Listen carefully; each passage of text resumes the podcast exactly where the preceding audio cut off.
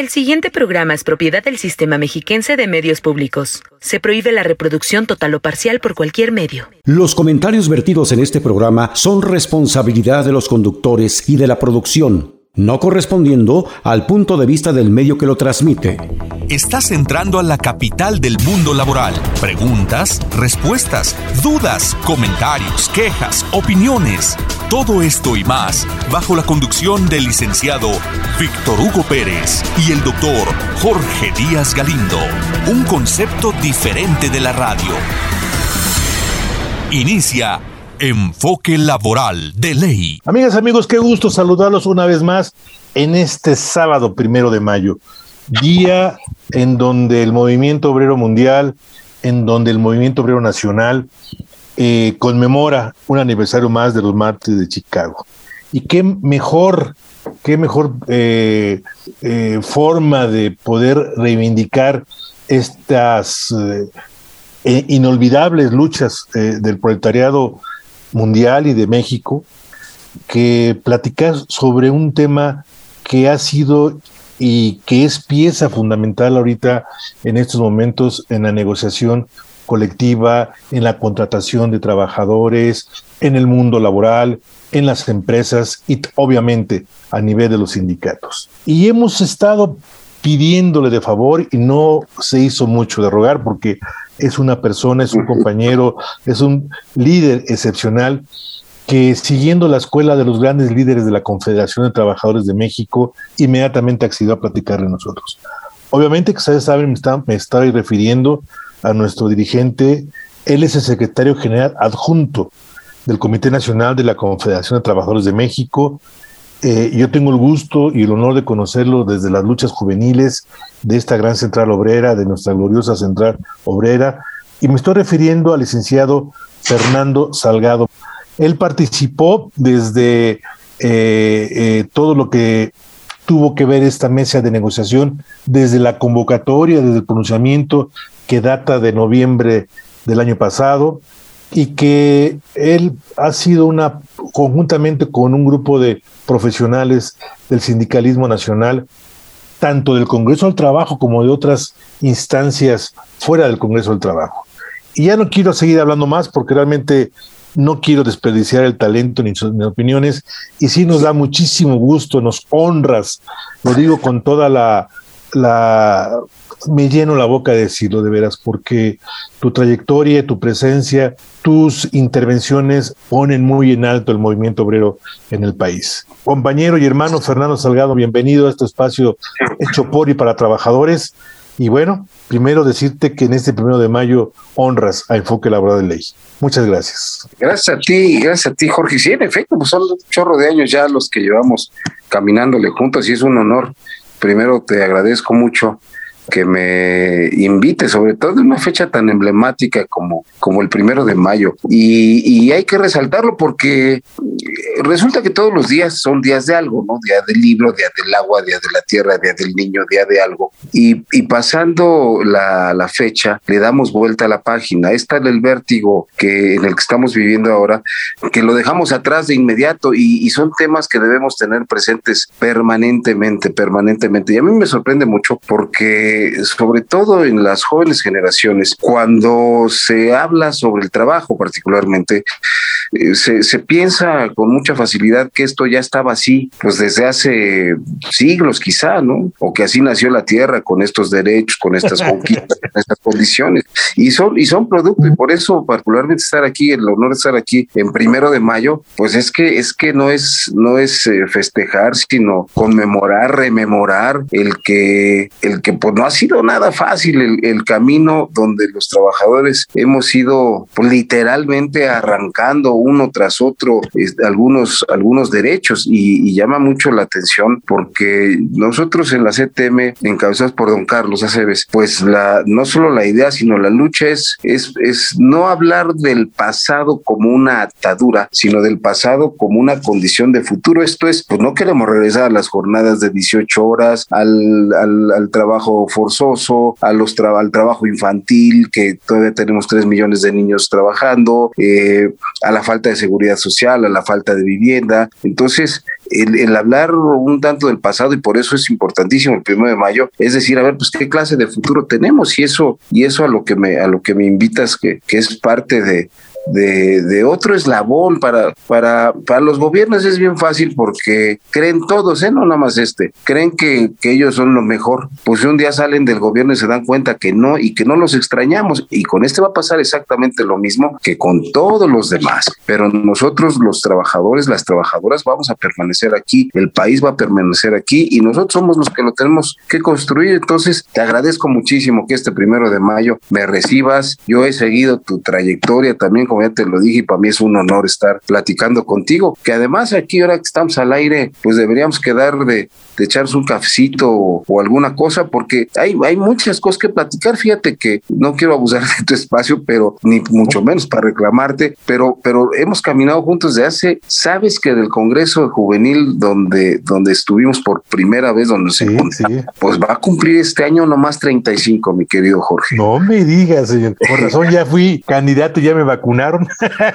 Las dos dosis. Oye, mi líder, dentro de este contexto histórico, numerológico, como lo estás mencionando, esta deuda histórica que tiene el Estado mexicano con las y los trabajadores. Había una situación muy peculiar que desde don Fidel Velázquez, que, que en paz descanse, luego don Leonardo Rodríguez, don Joaquín y ahora don Carlos, empezaron a empujar y empujar. No es obra de los diputados actualmente. La CTM siempre se pronunció en contra de esta práctica abusiva, lesiva, que es el outsourcing o la contratación. Por eso es que la forma en la que tú lo planteaste en la conferencia del señor presidente de la República la semana pasada, en donde claramente lo dijiste, que la concertación, el diálogo tripartita, movilizó conjuntamente con las experiencias que nos vas a platicar, pensiones, la ley del Infonavit, ahora el artículo de, los salarios mínimos, en donde todo mundo ponemos algo de nuestra parte, no nomás es o todo para las trabajadores, o todo para los empresarios, o todo para el gobierno. Por eso el tripartismo. Y yo quiero decirlo ya para que tú nos, nos, orientes en este tema particular del outsourcing. Yo quiero decirlo. Lo que dijo un día eh, don Carlos Aceves con lo de los pensiones. Se logra lo posible y a veces no lo deseaba.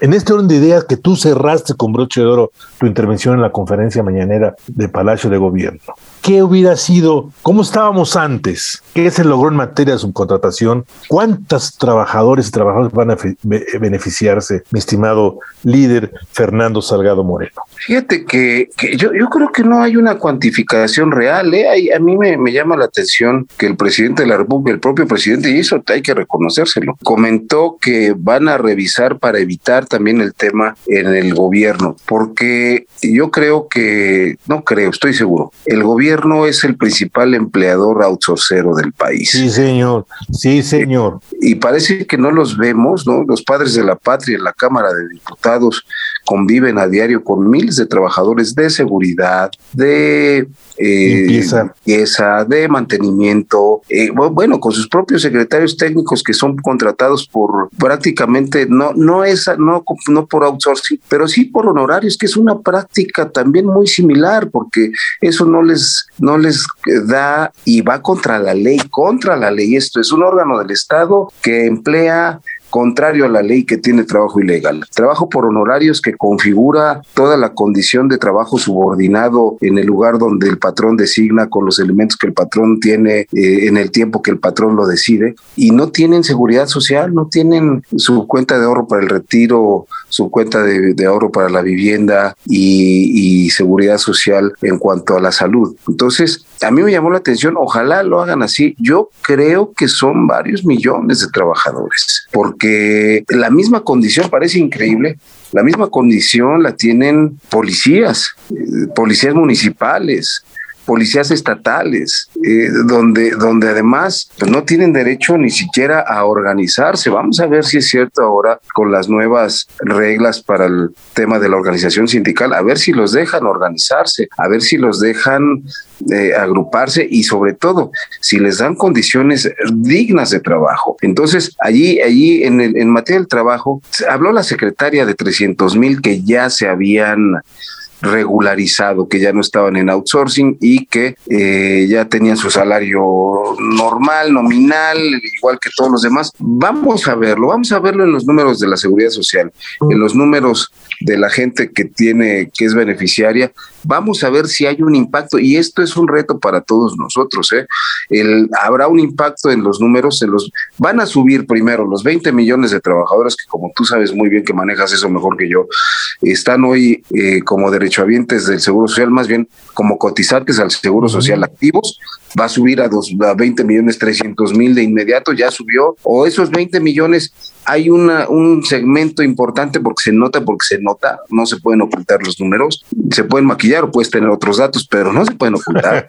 este, entonces, va a brincar si esos 300 mil brincaron de un salario mínimo a tres o a cinco o a dos. Eso claro que sí, claro. Y, y, luego la batalla contra la ilegalidad laboral, pues debe ser de todos. Yo creo que, y bien lo dices, no es ocurrencia de este, de este sexenio. En varios foros lo hemos comentado, el propio don Carlos y otros compañeros de CTM. Todo el esquema laboral, este nuevas, nuevas reformas laborales no vienen de hoy, ni se les ocurrió hoy, vienen de 2016. Se pusieron en marcha con la reforma constitucional promulgada en 2017 y luego con la ley reglamentaria en 2019. Esto es, es una política transeccional que, bueno, pues amablemente nos pidieron los gringos, ¿no? Es, es duro reconocerlo, pero nos las impusieron. nos lo pidieron, nos lo exigieron. Y nos lo impusieron. Y nos lo impusieron los que son candil de la calle, ¿no? Y oscuridad. A ver, e, ellos no han firmado los convenios de los que tanto le exigen a México, ni Canadá ni Estados Unidos tienen ratificado esos convenios de la democratización y libre asociación sindical. No, señor, no los tienen firmados. No, no los tienen, no los han ratificado ni los van a ratificar nunca. Claro. Es, eh, tienen de ocho fundamentales de la OIT, tienen solo dos ratificados, no sé cuáles son, pero los otros, el, el 94 que tanto nos exigieron, el 87 de los dos de libertad sindical, no los tienen ratificados, el de trabajo infantil no lo tienen ratificado, el de las peores formas de trabajo infantil no lo tienen ratificado, en fin, eh, ellos, ellos lo ven, lo ven, ven la paja en el ojo ajeno, pero, pero bueno, nosotros, y se los hemos dicho siempre, les tomamos la palabra, qué bueno que, que hayan entrado este tema, a nosotros nos parece muy bien, vamos a ver si en realidad se transforma este, porque donde más veremos, mi querido Jorge, que se transforme y es donde hay que estar muy atentos es, y algo que tú y yo no vemos con normalidad porque estamos en el apartado A, que es lo que que es lo que representamos nosotros, los trabajadores para empresas privadas, pero vamos a ver el impacto en el apartado B. Si los trabajadores de la Cámara de Diputados o del Senado son inscritos en el ISTE con el salario que corresponde, si tienen en regla sus antigüedades y sus cotizaciones.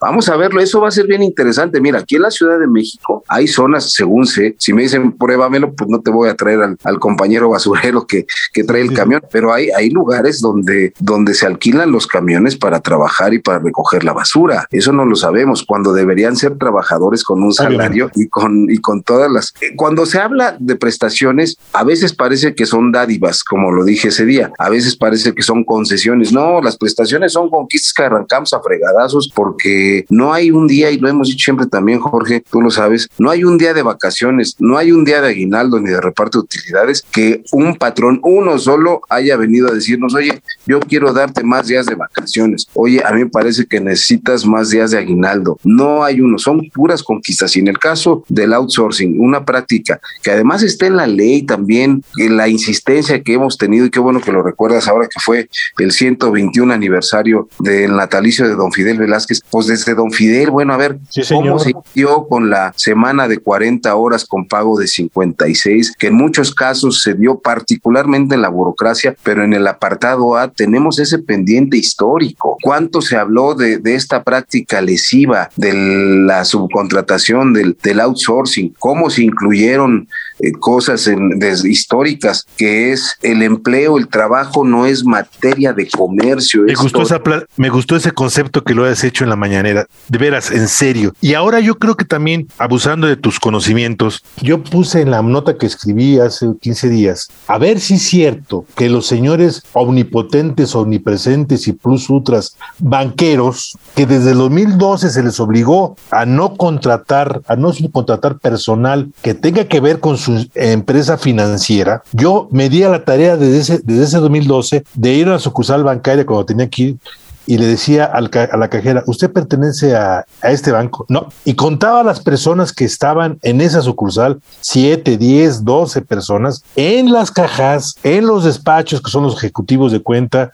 el subdirector, de 10, 12 gentes, 11 eran pertenecían a otra empresa in outsourcing, Sí. solamente uno diario. Desde el 2012 los bancos se rieron y violaron y tal violaron esa disposición que como tú lo dijiste estaba en el 2012. Quiero ver si ellos, a ver qué poder omnipotente, a ver si les aplican las multas que dicen, van a, contratar a, ahora sí a todos los trabajadores, a los cajeros, a los analistas de crédito, a los ejecutivos y que pertenezcan y que los y que Bancomer, eh, Santander, HSBC los acepte como empleados. Yo creo que no, Fer, no lo van a hacer porque son don poderosos.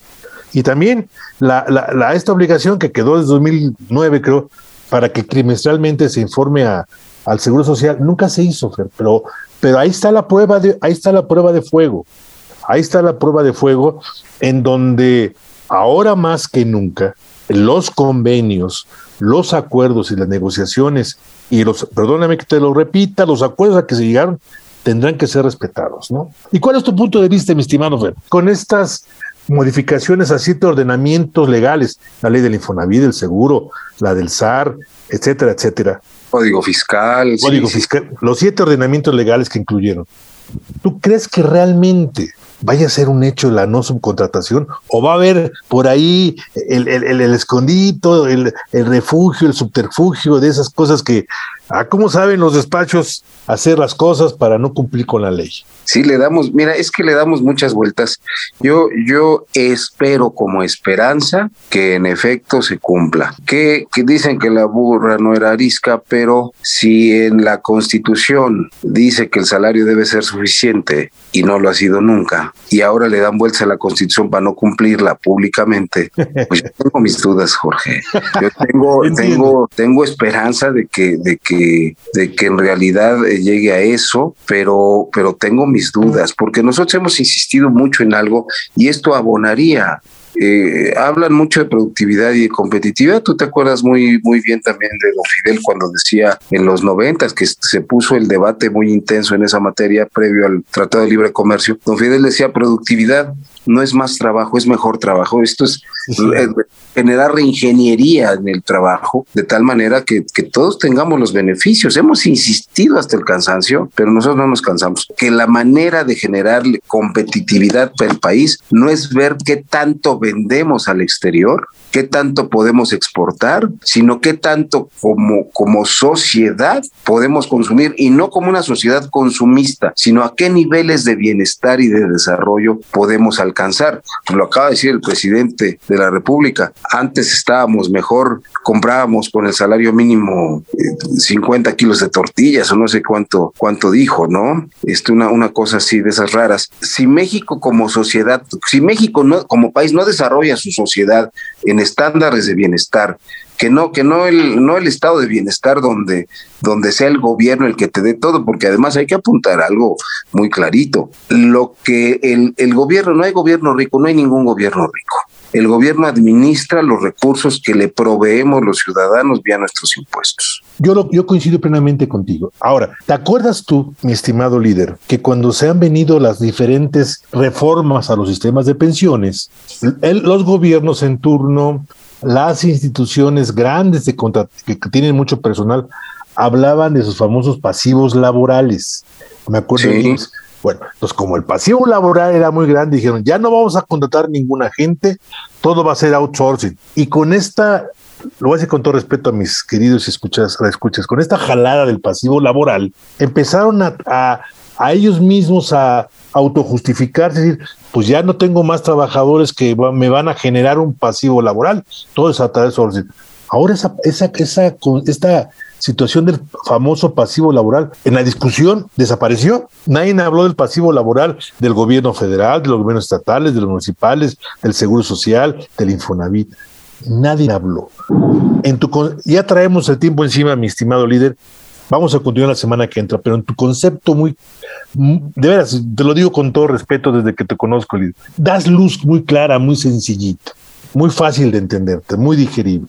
¿Qué va a pasar con esos, con esos pasivos laborales que ahora el gobierno federal, que ahora los gobiernos estatales van a tener que chupárselos para adentro porque van a tener que contar a esa gente que está en oficinas, en los talleres, en la recolección de basura, como tú lo dices, ¿qué va a pasar? Es una buena pregunta, Jorge. ¿Qué, ¿Qué es lo que va a pasar? Porque aunque hayan metido el tema debajo de la alfombra, va a, va a aparecer.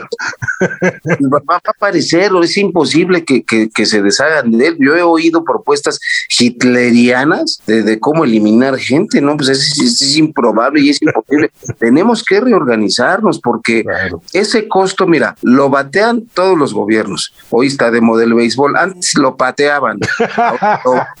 genial, genial. Pues el batazo, aunque sea de honrón, va a quedar en la tribuna y va a aparecer la bolita. ¿Y, quién va a responder? Va a tener que responder el Estado. Pues en otros sexenios y con otros actores, sin duda alguna, pero va a aparecer. Vamos a, estamos hoy con esto de las vacunas, pues se hablan de 15 millones de adultos mayores y luego de los que estamos entre 50 y 60 somos otros tambache de 10 millones, pues en, en, en pocos años de esos 15 va a sumar a 25 o 20 millones de, de rookies en los que si Dios quiere estaremos.